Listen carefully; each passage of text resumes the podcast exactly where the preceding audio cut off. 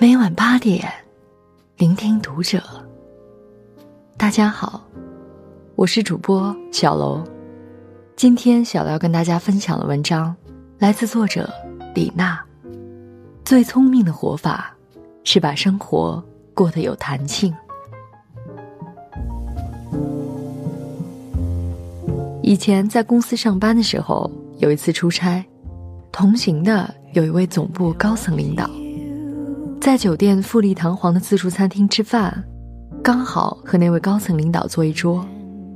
领导说，他住过很多国家、很多酒店，其实最怀念的，是某次野外地质考察住过的五十块钱的小旅馆。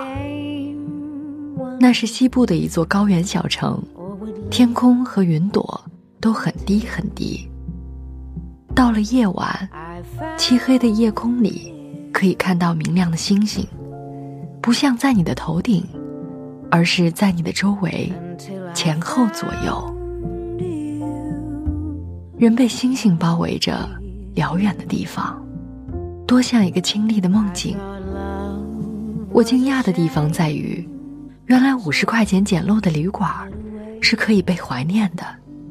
原来不只有五星级酒店、头等舱和爱马仕。才是最好的生活。后来我得知，那位领导虽身居要职，却偏爱生活的简与素。山珍海味吃得，路边两块钱一碗的馄饨也吃得，宝马奔驰坐得，乡间农夫开的拖拉机也坐得。我想起少女时代我最喜欢的女作家三毛。三毛的一生。活得自由洒脱、精致而梦幻。曾被一个细节感动：三毛回国坐的是末等舱，和山野渔夫、底层平民百姓共处于拥挤嘈杂、混合着各种气味的空间里，却可以怡然自得，并和他们打成一片，聊得欢畅无比。有人问三毛：“你是知名作家？”为什么和这些人混在一起？为什么不买头等舱？你又不是买不起。三毛觉得，这些人身上才有最生动的生活。那位高层领导和三毛一样，都不觉得以自己的身份应该居住什么级别的酒店，坐什么级别的飞机，和什么级别的人打交道。他们过的。是一种有弹性的生活。著名的投资大师查理芒格也很喜欢弹性的生活。他的公司有自己的私人飞机，却喜欢和普通人一样坐国家航空。他的助理曾经问他：“为什么不坐自己的私人飞机呢？”查理芒格说：“因为我喜欢参与生活当中，而不是被隔离在生活之外。”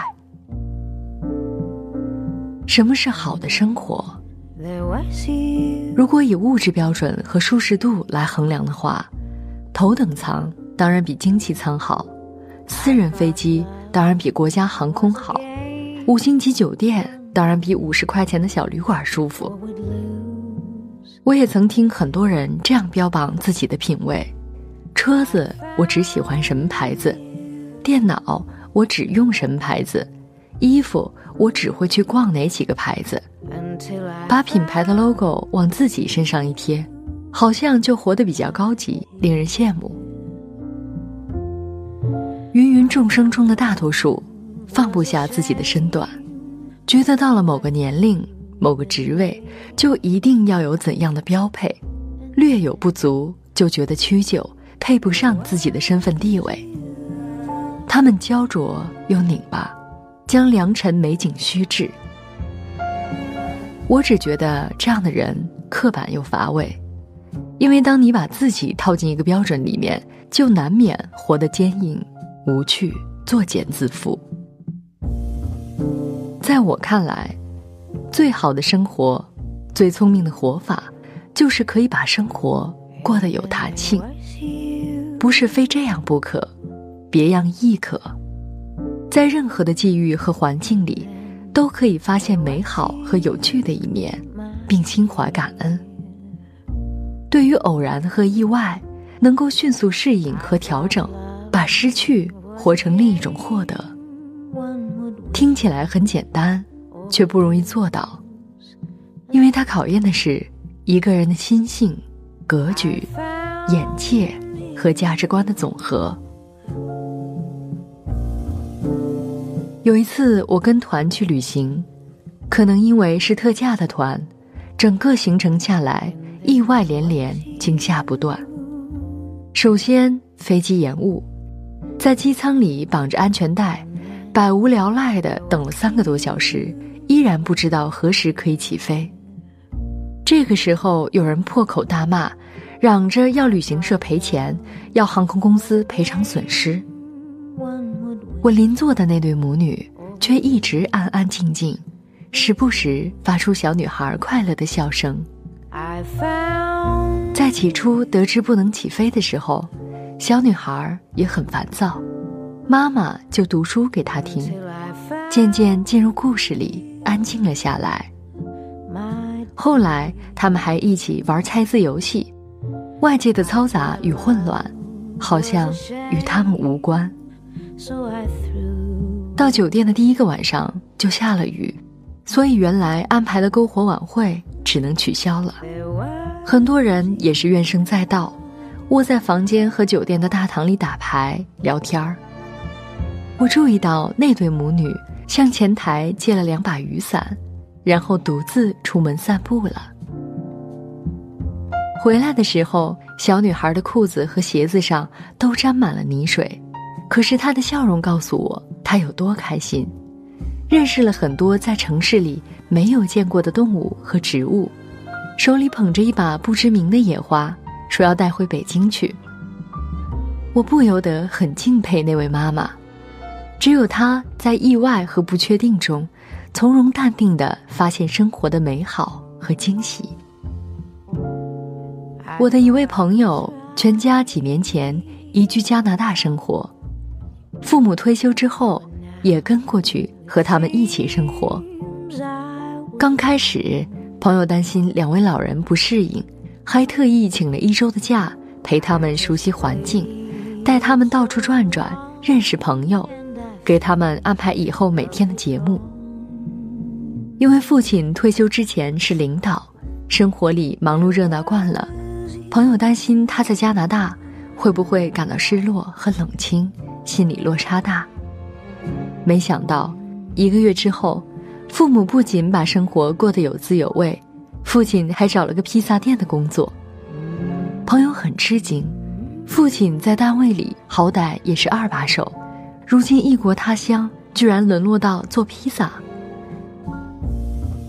父亲不以为然，说：“终于可以捡起年轻时的爱好，过另一场人生了。”母亲也没有闲着，去找了个古筝的培训班，从零开始学起了古筝。后来在社区的新年活动上还演奏了一曲，因此认识了很多有共同爱好的新朋友。朋友看着父母，并没有像当初他担心的那样失落、孤单和寂寥，他也由衷的钦佩。他们是多么有智慧的人呐，把生活过得有弹性。把日子过成了诗，每一天都有新的发现和期待。曾经有人说，生活在哪里都一样，不一样的是你怎样去生活。深以为然。当你觉得读书写作业很苦的时候，你发现澳门的小朋友也要每天早早背着书包，挤着校车去上课，下了课。也要参加五花八门的补习班。当你抱怨工作压力大、薪水又少得可怜的时候，发现美国的年轻人也会经历一段只租得起廉价公寓还要还学生贷款的苦日子。当你感叹日复一日生活没有新鲜感和激情的时候，你会了解，任何一个行业的佼佼者，都经历过那些机械重复的初级工作。才能一步步走向金字塔的顶端。为什么有些人可以在平淡庸常又忙碌的生活里发现诗意与美好？因为他们的心是有弹性的，是好奇的，是可以享受最好的，也可以体验最差的。真的，生活在哪里都一样，不一样的是你用怎样的心态、怎样的情怀和智慧去生活。最聪明的活法，是把生活过得有弹性，是拥有一颗好奇的心，一双善于发现美的眼睛。不管顺境逆境，都可以活出自己的光芒万丈。当下即是永恒，眼前便是诗与远方。When I was just a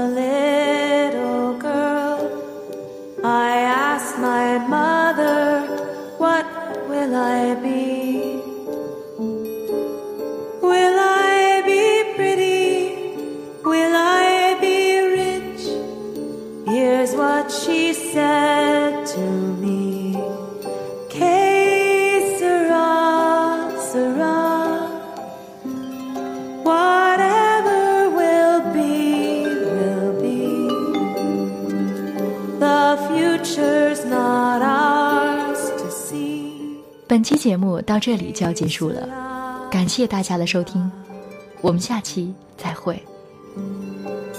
When I was just a child in school, I asked my teacher, what should I try? Should